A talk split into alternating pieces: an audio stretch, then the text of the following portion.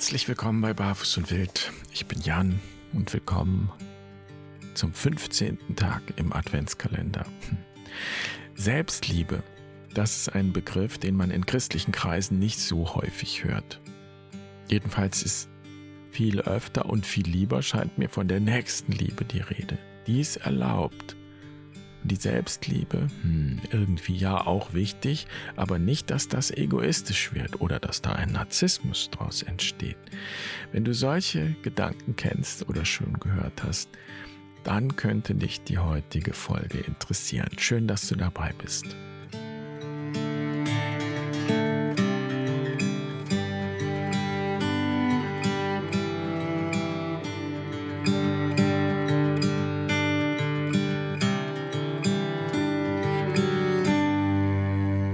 Gibt ein Experiment, zu dem ich dich gerne einladen möchte. Wenn du magst, schließe einmal die Augen und denke an eine Person, die du nicht leiden kannst, die dich ärgert oder provoziert.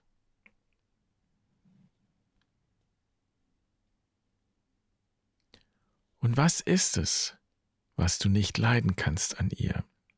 Was ist es genau, was dich provoziert? Welche Eigenschaft ist das? Wie würdest du das nennen? Versuch ein Wort oder einen Begriff dafür zu finden und merk dir diesen Begriff.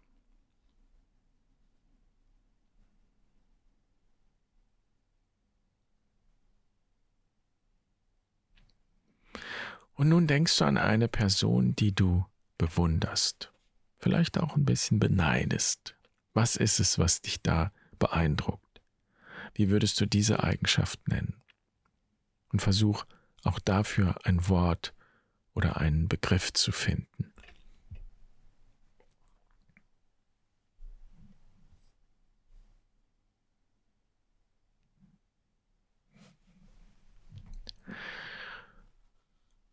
Wenn du es noch nicht getan hast, kannst du die Augen wieder öffnen und vielleicht schreibst du die beiden Begriffe auch auf einen Zettel, wenn es möglich ist, dann ziehst du einen Strich darunter. Vielleicht reicht es auch, wenn du dir das vorstellst. Und dann schreib deinen Namen hin. Darunter steht dein Name. Unterm Strich steht dein Name. Und vielleicht fällt dir das schwer, aber ich möchte behaupten, dass es immer passt, wenn wir wahrhaftig sind. Denn meistens ist das, was uns an anderen aufregt, etwas, das wir uns selbst nicht erlauben. Zum Beispiel, der liegt immer nur faul rum und tut nichts. Möglicherweise würden wir uns selbst gerne erlauben, jetzt mal alle fünf gerade sein zu lassen. Und wahrscheinlich verlieben wir uns deshalb auch in einen anderen Menschen, weil wir in ihm oder in ihr etwas suchen, was wir in uns selbst tragen.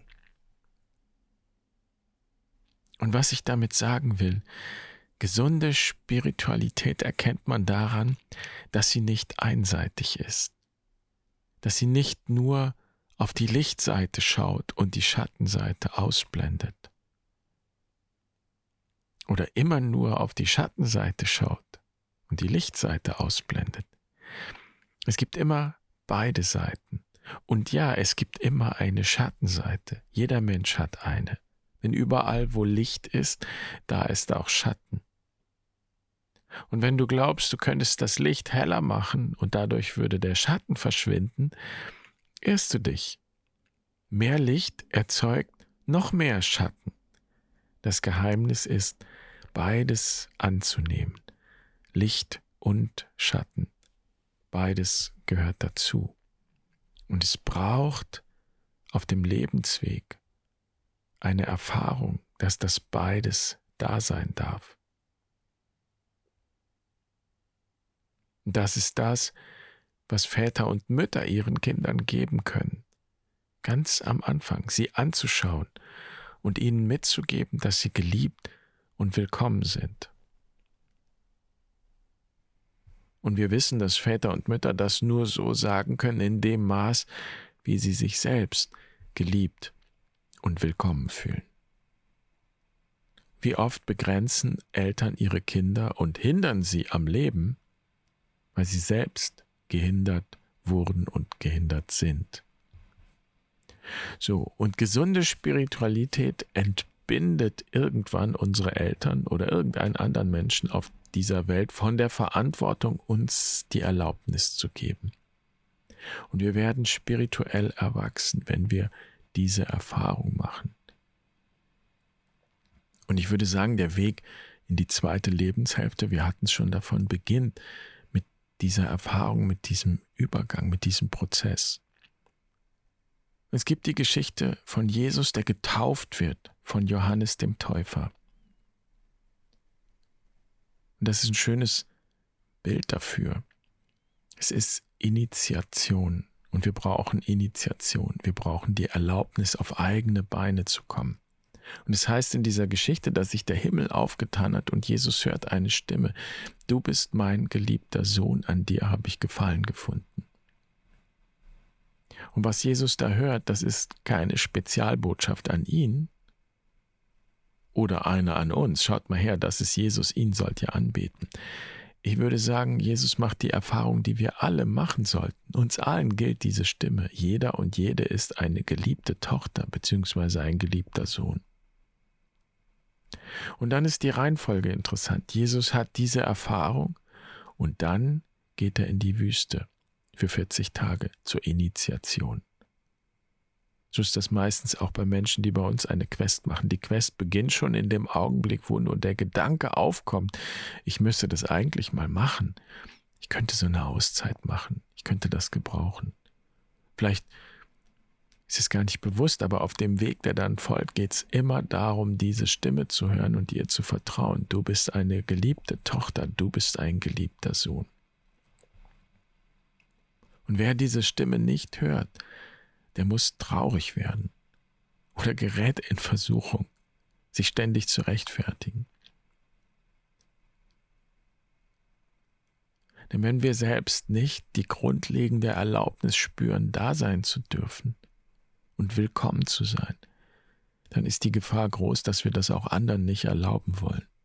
Wir regen uns auf über andere oder wir bewundern sie und projizieren das Leben in sie hinein, wie es sein könnte, dass wir vielleicht selbst gern leben würden.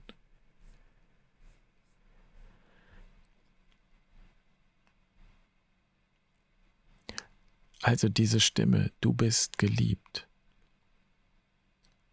möchte ich wieder und wieder einladen, auf diese Stimme zu hören, die in dir ist und dir das sagen zu lassen und dir das selbst zu sagen, dass du willkommen und liebenswert bist. Und wir können uns das als Erwachsene selbst sagen. Ja, wir müssen es sogar, denn es wird niemand kommen und das für uns tun.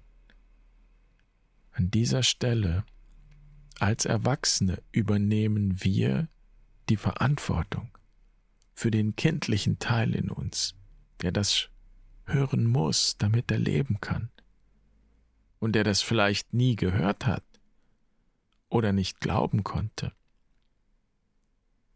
Du bist verantwortlich jetzt als Erwachsene und als Erwachsener für diesen kindlichen Teil in dir. Du kannst zu dir sagen, du bist geliebt. Und erfahrungsgemäß haben manche Leute ein Problem damit. Viele sogar, Christen meistens, weil sie glauben, dass sie dann egoistisch sind oder narzisstisch oder selbstsüchtig. Sofort schiebt sich da so ein fetter innerer Kritiker sein. No, no, no, du, du, du. Aber das hat nichts damit zu tun. Es geht überhaupt nicht darum, besser zu sein als andere. Es geht überhaupt darum, gänzlich aus dem Leistungsdenken auszusteigen, Platz zu machen für Barmherzigkeit, Vergebung, Liebe und damit in dir selbst zu beginnen. Und wie gesagt, du kannst andere nur lieben, wenn du dich selbst auch lieben kannst. Also lass dir nicht einreden, das sei egoistisch, und ganz ehrlich, wenn du nur den Gedanken denkst, das könnte egoistisch oder narzisstisch sein, oh Gott, ich bin egoistisch, dann kannst du eigentlich sicher sein, dass du außer Gefahr bist. Du bist außer Gefahr, mit der Selbstliebe zu übertreiben. Denn Narzissten oder Egoisten, die kennen solche Fragen überhaupt nicht. Die würden überhaupt nicht auf so eine Frage kommen. oh Gott, ich bin zu egoistisch. Also entspann dich. Deine Seele hat immer ein Interesse an deiner Würde. Und du solltest das auch haben. Darum geht's.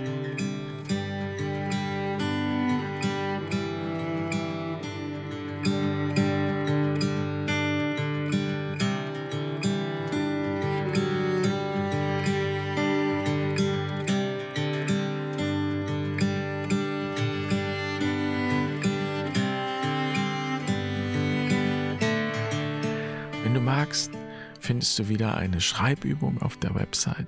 Und ich freue mich auch sehr, wenn du dort einen Kommentar hinterlässt. Und vielen Dank für die vielen bewegenden Kommentare und Anmerkungen und Rückmeldungen und eure Geschichten. Ich schaffe es überhaupt nicht, die zu beantworten und weiß gar nicht, wo ich anfangen sollte. Und deshalb einfach jetzt mal an dieser Stelle vielen Dank. Ich freue mich sehr über diesen wunderbaren Kreis. Dann wünsche ich dir einen schönen Tag. Freue mich auf morgen. Bis dahin. Mach's gut. Pace bene.